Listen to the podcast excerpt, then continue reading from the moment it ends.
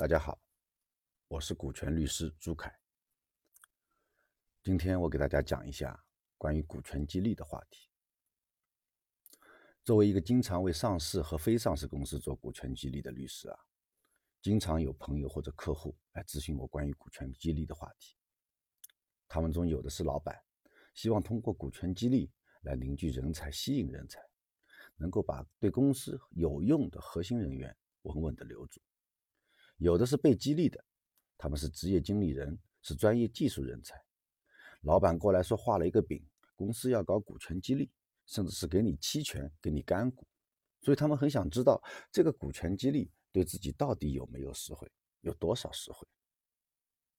每次我遇到这样的咨询，我总是首先反问对方这么一个问题：你们公司有资本运作的安排吗？这个资本运作啊，可能是企业。计划在未来某一个特定的时间完成 IPO，也可能是不断的进行资本运作、增资扩股。总之，它会通过各种各样的手段来使公司的股份或者是股权不断的增加，并且使得股份或者是股票的市值或者是估值不断的来增加。如果一个公司没有相应的资本运作安排，这样股权激励就是无根之水，要么你是在忽悠对方，要么我们要做好被忽悠的准备。其实，在公司的发展任何阶段，无论是初创的企业、成长企业，还是成熟的企业，股权激励措施啊，它都能够发挥相应的作用，实现对公司经营管理层或者是核心员工的凝聚、吸引以及捆绑。而且，在股权激励发展了这么多年以后，我们有很多的股权激励工具，来实现不同的激励目标和激励效果。我们拿业内比较有名的华为来作为案例。早期，华为通过实体股权激励，也就是员工持股的方式来完成。它不但实现了激励的效果，而且通过公司内部的融资，解决了公司早期发展的资资金困难。到了中期，这种实体股权。逐渐发展和转化为虚拟股权，它扩大了股权激励的规模和适用人员。到了公司发展的成熟期以后，华为又把激励股权的投票权和收益权相分离，实现了股权激励范围的持续扩大，同时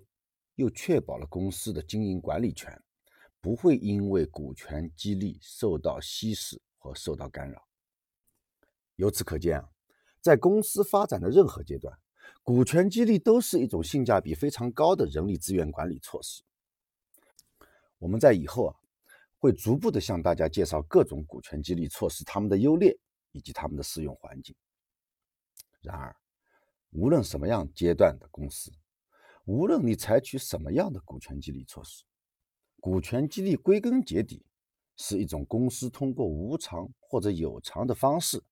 把股权授予员工，使员工获得这个股权相应的收益的这么一种人力资源激励措施。既然是激励措施，那么这个股权的价值，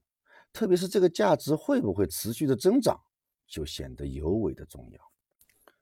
无论是通过有偿，比如说员工持股，还是无偿，比如说期权的方式，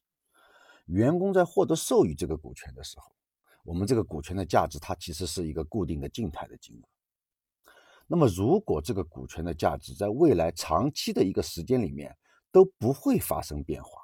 那实际上我们发放的这笔股权啊，和发放一笔奖金可能没什么区别。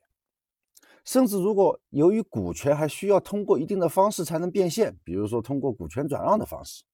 那么股权流动性的劣势啊，会导致我们的激励效果甚至都比不上奖金来的实惠。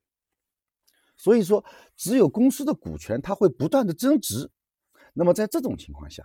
股权增值就能体现出股权的这个巨大的收益潜能，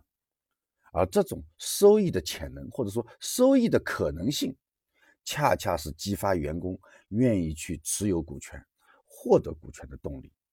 这个也是激发员工努力的为公司工作、创造公司价值。从而实现股权价值增值的动力。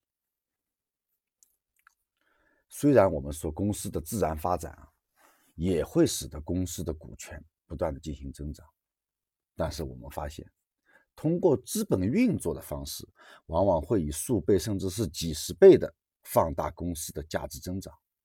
所以，资本运作在股权激励的整个环节中，它是非常重要的一个部分。他把员工为公司付出所实现的公司价值增长放大了。从而使员工持有股权未来获得的收益也放大了。